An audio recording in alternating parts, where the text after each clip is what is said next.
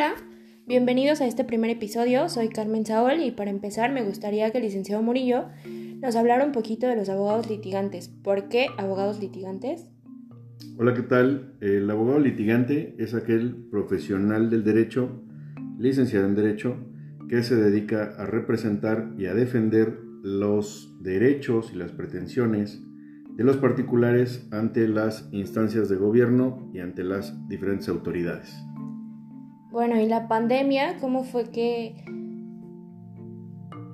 afectó o, maltrató a, este gremio de abogados litigantes?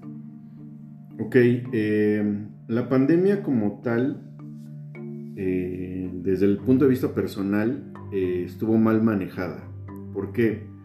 Porque desde el inicio de la pandemia todas las autoridades encargadas de la Administración de Justicia cerraron en su totalidad, dando en, primera instancia un perjuicio a todos los que acudieron o estaban tramitando algún tipo de juicio, pero en particular al gremio de los abogados litigantes porque habemos muchos que solo obtenemos recurso de la representación que llevamos a cabo de los particulares, en concreto que nos mantenemos de litigio, de representar a, la gente.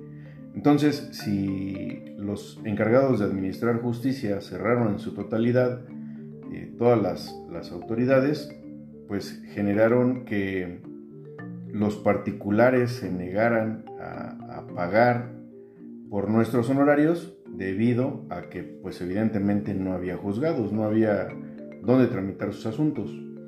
Eh, esto dio como consecuencia pues que evidentemente el, gremio, los, los, abogados litigantes propiamente, se vieran obligados a tratar de cambiar de giro o de pues tratar de, administrar mejor los ahorros que, tenían y que teníamos en ese momento y que eh, pues evidentemente sí generó una, una afectación como tal. Eso aunado a que quienes tenían trámites en quienes tenían juicios en trámite se vieran afectados puesto que la administración de justicia no llegó y que quienes tuvieron algún tipo de conflicto o problema legal no pudieran acudir a las mismas autoridades toda vez que esto estaba cerrado. Bueno, y ahora con esta nueva etapa de cuando regresan los juzgados, ¿qué tanto ha afectado o ha beneficiado los trámites que estaban en proceso? ¿Ha servido o sigue como antes de la pandemia? Yo creo que ha perjudicado, puesto que aun y cuando ya regresaron a actividades los juzgados, los ministerios públicos y todos los encargados de administrar justicia a sus labores, no regresaron en su totalidad a, laboral, a laborar y además están eh, teniendo un cúmulo de trabajo importante puesto que no se le dio trámite a lo que ya tenían pendiente y a lo que y, se juntó con todo lo que se está ingresando en estos días, en estos momentos. Yo creo que la pandemia como tal eh, tuvo un mal manejo porque aun y cuando en algunos estados ya estamos en semáforo verde, se nos sigue exigiendo la sana distancia, el uso de cubrebocas, de mascarillas y el uso de gel antibacterial. Eh, considero y, muchos compañeros consideramos que si esas mismas medidas se hubieran hecho exigibles desde el principio, no nos hubiéramos visto obligados a, cerrar los, las autoridades de, encargadas de administrar justicia y se hubiera prevenido pues tal retraso en cuanto al trabajo y a los ingresos para nosotros como litigantes, como abogados postulantes, es el nombre correcto, puesto que eh, sin ser muy técnicos, nosotros no pertenecemos a la litis, nosotros únicamente representamos los derechos de nuestros clientes. Por eso es que eh, el término correcto sería abogados postulantes. Bueno, y de los avances tecnológicos con las plataformas que algunos juzgados en algunas materias tienen, ¿qué opinión merece? En varios, en varios estados, y hablando particularmente en la Ciudad de México y el Estado de México, podemos ver que ya existe el SICOR, el sistema SICOR de la Ciudad de México y la, tramitología en línea sobre el Estado de México, pero esto apenas se está implementando.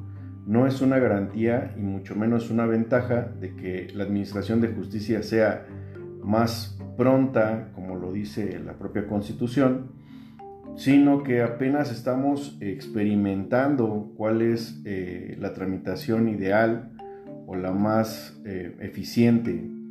Y evidentemente eh, se tienen que ocupar los alcances tecnológicos y los avances que vamos teniendo, pero en esta materia, en la materia legal, en la materia de administración de justicia, no, no tenemos avances, al contrario, es únicamente para algunos trámites en concreto y pues evidentemente hay, hay juicios que se tiene que ver personalmente, se tiene que evaluar personalmente las reacciones tanto de los que están en, en, conflicto, del actor y el demandado, y así como de los testigos. Entonces, por mucho avance tecnológico que podamos tener, no es una garantía que se puedan tramitar de mejor manera o de manera más eficiente los asuntos para encontrar una verdadera, pronta y expedita administración de justicia. Podemos mencionar además que eh, como tal tenemos que encontrar una manera eh, eficaz para poder hacer que el acceso a la justicia sea para todos, no únicamente para quienes tienen el, recurso para poder pagar para poder pagar abogados particulares o para poder influir en, las decisiones de los jueces o de los ministerios públicos, sino encaminarnos a una verdadera administración de justicia que sea imparcial y que sea justa, como la palabra misma lo dice. Ok, entonces con esto eh, creo que nos, podemos despedir. Eh, estamos a sus órdenes. Eh, les dejo mis redes sociales que son Hugo Murillo R, tanto en Facebook, Instagram y Twitter. Y no olviden seguirnos, déjenos sus comentarios. Vamos a estar en siguientes episodios tratando de, resolver dudas, consultas que nos hagan. Este, esta, esta, esta emisión tiene la intención de generar un acceso más entendible a lo que es el derecho sin tanto tecnicismo y sin tanta solemnidad. Sigo a sus órdenes, yo soy Hugo Murillo, hasta luego.